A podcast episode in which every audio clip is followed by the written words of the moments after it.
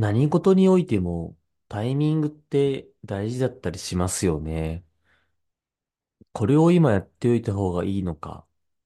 今これを食べるとどうなるんだろう。この言葉ってこの詩に適しているのだろうか。などなど。今夜は最近個展を終えたばかりのあの方が再び来店してくれます。人生百貨店第58夜。まもなくオープンです。ここは日曜の黄昏時、不定期に開店するバー、人生百貨店。静岡の裾野にある製造、建設業の家業、金谷工業で働いている大場修と、C 銀座でコミュニティマネージャーをしながら、週末フォトグラファー、デザイナーとしても活動している松島環奈が、自分のサイズで生きている20代、30代のゲストを迎え、これまで歩んできた人生を聞いたり、悩みや葛藤などを共に考えたりしながら、ゲストとのバーカウンターでのおしゃべりの様子をお届けしています。2月も折り返しが過ぎ、残り10日。今年はウルー年なので2月が29日までありますね。とはいえ、1日短いだけで2月が短く感じるのってなんだか不思議なものです。花粉が飛び始め、静岡の下田や神奈川の松田町をはじめ、河津桜が見頃を迎え始めるなど、春は確実に近づいてきています。人生百貨店も2度目の春に向けていろいろ仕込みをしていますので、準備が整ったものからまたお知らせができればと思っています。それではゲストがいらっしゃったのでご紹介しましょう。本日のゲストは、昨年11月に人生百貨店に来てくれた石川俊さんです。どうぞ。はい、どうも、石川俊です。よろしくお願いします。こんばんは。こんばんは。今日は何を飲まれてますか ?2 リットルの水です。男の子あるあるですね。ボトルの、はい僕も夏はよくいろんな飲み物をボトル飲みすることがあるんですけど、いいですよね。ボトル飲み楽ですよね。楽ですね。だし、2リットルぐらい1日で飲んだ方がいいらしいですからね。そうそうそうそう。冬こそ飲んだ方がいいらしいよね。いや、本当に意識してないと飲まないんで、うん。体が水不足で調子悪くなってるっていうことに気づかないことがあるんで、うんうん、飲むようにしてますね。ぜひ、人生百貨店はフリードリンク制なので、ぜひぜひ飲んで いただけるとっていうところで、今日は僕の方から石川俊さんをご紹介しようと思います。千葉県柏市生まれ、中学校3年生でギターを握ってから音楽に夢中。新卒で世の中に新しい学びを作る A スクールに入社をしまして、ファシリテーションやワークショップデザインをメイン領域として、幼児から社会人向けに幅広く現場で実践し続けられています。2019年に小商いゼミ0期を経て、テーマソングやあなたレコードを立ち上げ、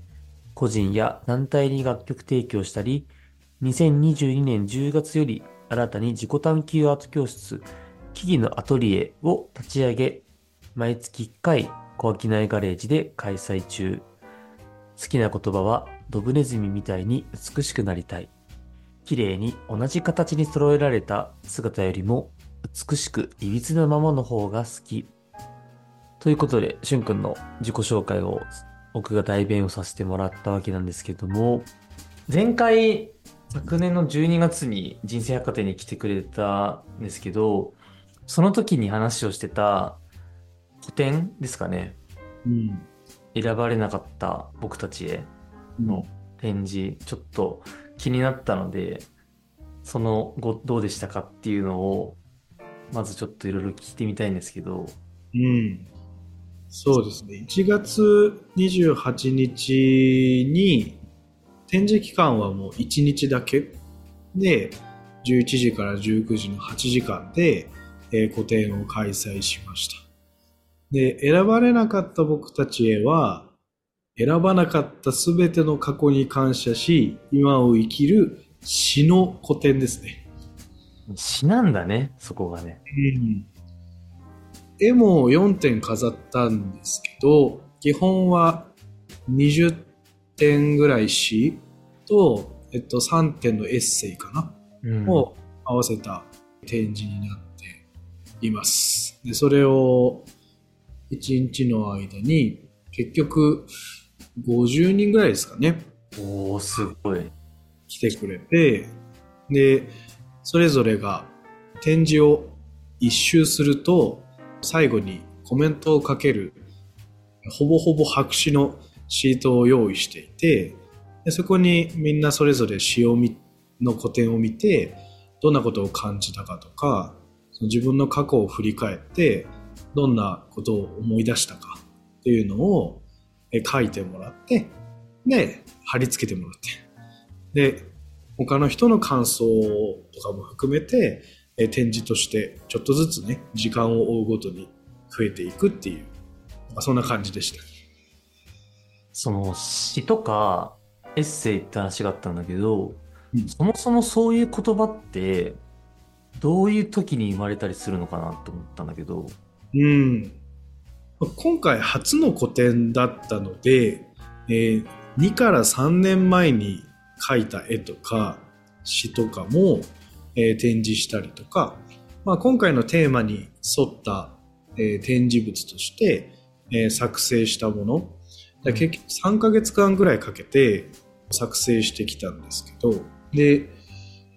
なんで、まあ、作品によってまちまちですっていうのが、えっと、一つ回答にはなってくるんだけど、自分の中で、まあ、整理しきれないぐらい感情が高ぶった時だったりとか、えっと、自然ともう書かないと立ってもいられないみたいな、いても立ってもいられないっていうぐらい、こう湧き出てしまう時っていうのが、まあ書くタイミングになってるので、うん。すごく自分にとって人生の中でもやっぱ節目だったりとか別に節目じゃなくてなんとなくの日常の一コマでも自分にとってはすごく大きい出来事が起きるとその時にバーッと書くっていうなんかそんなイメージですね。書こうと思って書くのか、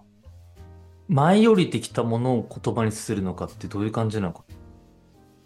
なんだかよくわからない何かに書かされているっていう感覚がへえ。だからなんか降りてくるとかいう表現をする人もいるんだけど僕の場合は何かに書かされているっていう感覚でで自分の中の湧き出てくるエネルギーに書かされているんだろうけどうん。あんまりよく分かってないですね。いや、その言葉が、まあ、出てくるっていうところも、やっぱ感受性というか、自分の心の状態を見極められたりとか、うん。こういうふうに今思ってるっていうふうに、自分のことを認知しないとうん。できないことなんだろうなって思っ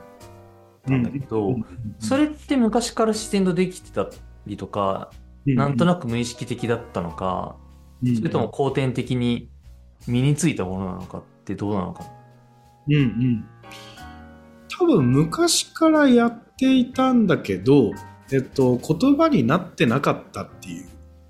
ことが、えっと、ずーっと昔から最近まで多分あって、で、それで、まあ内省したりとか、まあ、コーチングスクール通ったりとか、こう、対話をしたりとかっていう機会が増えてきて、その言葉にできない何かを言葉にできるようになってきたのは、最近のこと。うん。でも詩を書き始めたのは今聞かれて思い出したんだけど多分中学2年生とか ぐらいに初めて書いたっていうのをちょっと今思い出しましたへね。え。何かきっかけがあったんだろうね。中2で書くっていうのは。うんうんうん。その時はバンドに何回かわかんないんだけどバンドとか音楽に憧れていてで曲を作りたかったんだけど曲の作り方は分かんないからまずは詩を書いてみようっていうので詩を書いてみてでギターが得意な友達に曲つけてもらってみたいな感じで一番最初はそういうきっかけで始まった、うん、っていうのは覚えてる。覚えてるけど。っていう。うん。うんしゅんくんはミュージシャンというか、あの、歌う方も緩くしてると思うんだけど、うんその作詞っていうものって難しいなと思うんだけど、うん。いや、まとまりのあるエッセイを書くのと作詞をするのって、言葉を扱うって意味ではすごく似てるけど、でも全然違うよなって思うから、うんうん最初はそこが入り口だったんだね。そうだね。最初は詩を書こうと思って詩を書いたっていう経験はほぼなくて、この古典に臨むまでは。それまでは曲を作るためになんか歌詞っていうのが基本はあるから、歌に。だから歌詞を書かないと曲が作れないと思って、詩は手段として書いてたんだけど、うん。今は目的詩を書くために書いているし言葉を届けたりとか響かせるために歌っているっていうそこは逆転したんだよね、手段と目的が逆転なんだ、本当に。今は逆転している。それまでの言葉をいわゆる残すというか、紡いでいくことが手段だった時から、目的に変わった瞬間って何か変化があったのかな？うん。あったと思っててで明確にあったのはその自分が作詞作曲をして自分が歌うようになった時に、うん詩がいいねってすごく褒められる回数が増えたっていうことがあって、で、自分は、まあ、歌声とかメロディーとか、まあ、楽器の演奏力とかいろいろあるけど、でも言葉で勝負したいんだとか、言葉で勝負しているんだっていうことに気づいてとして、で自分の音楽の中でもやっぱり一番その歌の詩で感動してくれる人が増えてから、やっぱ詩を伝えるために音楽をするのかもしれないっていうふうに思い始めたりとか、あとは自分のソロのライブ、一人でライブするときに、いっそのことを歌に乗せずに詩だけ読むっていうのはどうかなと思って、おお詩のライブ。その歌が2曲あって、詩を読む時間があって、で、歌が2曲あってみたいな、詩を読む時間があって、歌があってっていうセットリストをちょっと組んでみたときに、あの、ものすごいしっくりきたっていう、うーん。その影響もあるかもしれない。ええ面白いな。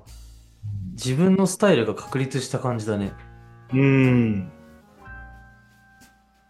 今こうやって話してるといろいろ思い出せてありがたいなって思ってるんだけど、初めてライブ中にあの詩を読んでるところを見たのが、高校2年生か3年生ぐらいによく出ているライブハウスがあって、で、そこのライブハウスですごい人がライブしに来てるから、あの、入れというふうにライブハウスの店長に、本当はダメなんだけど、もうチケットも買わずにバンって満員のところに入れられて、で、ライブを見てたら、突然タンポポの詩をその人が読み始めて、え、あのタンポポ？あ、いや、多分ね、有名な詩ではないんだけど、うんその人が、本当にポケットから紙切れみたいなノートこう、もう紙切れみたいな出して、急に読み始めて、それがすごい良くて、えなんとなく多分ずっと覚えてて、僕もやってみたいって思って、ライブでやったっていうのが、ちょっと今ね、聞かれてね、思い出した。で、ちなみにそれは、竹原ピストルさんっていう、うん、うん、知ってます、知ってます。ようそこの若えので売れた人なんだけど、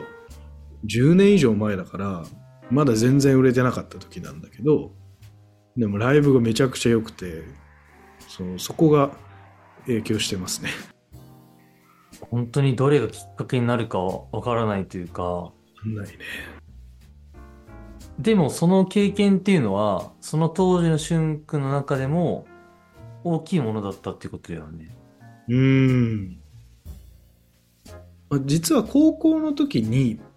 モロハっていう、そのラップのユニットの人たちと何回か一緒にライブさせてもらったこともあって、で、モロハも言葉がいいんですよね。で、そういうなんか言葉で聞かせるミュージシャンの凄さっていうのに、ものすごく感動したっていう体験が、10代の時に多分積み重なってたっていうのが、実は大きいのかもしれないっていう、ちょっと今思うとね。なんかその言葉で誰かの心を動かすとか、そういう風に憧れる人ってそこそこにいると思うんだけど、どうしたらいいんだろうね、それって。うーん。難しくない？難しいよね。あんまり分かってはないんだけど、でも、自分がライブしてたりとか、その詩を読んでもらった時に、どういう時に人は心が動くんだろうっていうふうに思って見ていた時にあったのは、まあ、ありきたりなもので言うと、まあ一つは共感したっていう、自分の経験を思い出して、その自分を重ねることができた時にすごく高ぶって、まあ、涙される方がいたりとかあのたくさん熱く感想を伝えてくれる人がいたりとかっていうのが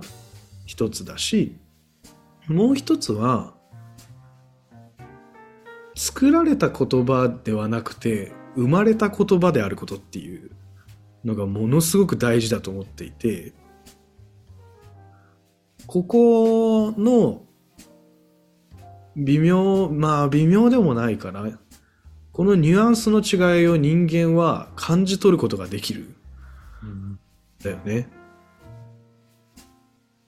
こう考えて意図的に感動させようとして作った言葉なのか、それとも内側から出てきてしまって生まれた言葉なのかっていうのは、すごくね、皆さん感じ取ってくださるし、感じ取っている。これ不思議だなって思うんだけどね。うん。その人が考えた言葉というか、その人らしいなっていう言葉がかつ、共感というか同じように感じていた人だったりとか、うんあとなんかその、今の自分が思っている、感じている感情っていうものが、言葉でどう表せばいいんだろうってわからない人が、うん。あ、これかみたいなうん言葉の発見というか、なんかピースがうまく見つかったみたいなうん時に心が動くのかもしれないね。うん。それは本当にあると思うな。うん。言葉のね、感受性じゃないけど、うんなんかそういうところって、刺さりやすい人と刺さりにくいというか、うんあまり言葉に興味がない人っていると思うんだけど、感受性ってどうやって鍛えられるんだろうなっていうのも、ふと思ったんだよね。うん。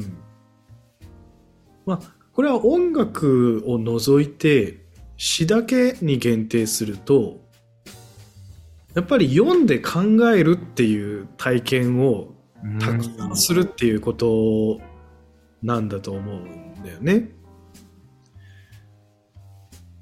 何も考えずに音楽を聴いたりとかをしていると、まあ、考えるより感じる方がやっぱ強くなってくるからなんかメロディーがいいねとか鼻歌では歌えるけど詩は思い出せないっていう風にまあ、なるんじゃないかなって思うんだけど、でもやっぱりいろんな気持ちとか思いを込めてわざわざその言葉を選んでいたりとか、なんかどうしてもこの言葉じゃないとあんまり意味はわかんないんだけど、このメロディーには載せられないっていう詩があって、で、それはなんかちょっと考えてみるとこんな意味があるんじゃないかなとか、なんか自分もこういう経験したなみたいなことを思い出したりとかっていうとかさっきさ言ってくれたその自分の中で言葉にならない気持ちみたいなものがすっと言葉にしてもらえたっていう感覚。っていうのをこう集中してね聞いてるとなんか思い出せることがたくさんある。なんかその積み重ねによっていろんな言葉からその自分の自分が感じるっていうところにこうアクセスするこう通り道みたいなのをたくさん作っていくっていうのができるのかもしれないね。今回の古典の中でも最後に振り返りというか、うん。そういうのを設けたっていうのは、ただなんとなく見るっていうことでなくて、その時にどう思ったかっていうのを言葉にすることで気づけるというか、うん。自分がどう感じてたかっていうところに立ち返られるっていうことの仕掛けなんだろうね。でね、あんまりその通りなんだけど、何も指示をしてなかったのね、実は。自由になんだ。作品を見る順番だけ、あの、左からお願いしますって言って、あそこで感想が書けます。以上ですって言って回ってもらったのね。うん。で、そしたらみんな自然と書き始めたんだよね。自分の話だったりとか。だそれが一箇所にさ感想のシートが溜まっていくからどんどんどんどん他の人のコメントとかを思う見読んであこの人はあの作品でこう感じたけど私はこう感じたなっていうことがこう小さな振り返りみたいなのが本人の中で自動的に起きるようになっていたりとかあとコーヒーをね出したんですよ。コーヒー。うん。でコーヒーを出して、で、机と椅子、円形の机に、こう、みんなが囲えるように椅子をこう置いて、それを会場のど真ん中に置いたのね。するとコーヒーを持って、あの、コメントのシートとペンを持って、椅子に座って書くっていう時間。うん、が自然と訪れるっていうのがあって、するとコーヒーが飲み終わるまでじっくり書くから、自然とねいろんな感じたことがたくさんブワーって出てくるようになってたりとかなんか隣の人同士でなんか知らない初めましての人同士なのにこう喋り始めたりとかっていうことがなんかたくさん起きててなんかそれによってもなんか起きたのかなっていうのはなんか思うね。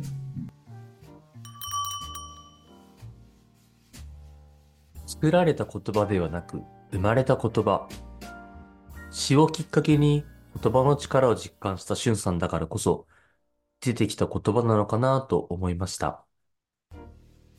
共感する文章を書こうと思ったとき、自分が思っていることとズレが生じないかと常に考えている自分がいます。言葉と余裕、自分と発する言葉の距離感、言葉の有限性など、これまで人生百貨店ではいろいろな角度から言葉についておしゃべりが繰り広げられてきましたが、言葉と精神、自分自身のちょうどいい関係性だったり、さらには言葉にならないものを誰かに伝える時の難しさなども今後誰かとおしゃべりしたいなと思います。さて、今週の続きは来週お届けいたしますので、次回もお楽しみに。日曜の黄昏時、不定期に開店するバーのようなラジオ、人生百貨店。来週もあなたの近くでオープンします。それでは、いってらっしゃい。ここで番組からのお知らせです。人生百貨店では、皆さんからの感想やお便りを概要欄に貼ってあるお便りフォームでお待ちしています。番組の情報は公式インスタグラムや X で行っていますので、そちらのチェックもお願いします。人生百貨店はお聞きのプラットフォームで日曜夕方に不定期に更新中なので、フォローいただけると嬉しいです。それでは、また日曜の黄昏時にお会いしましょう。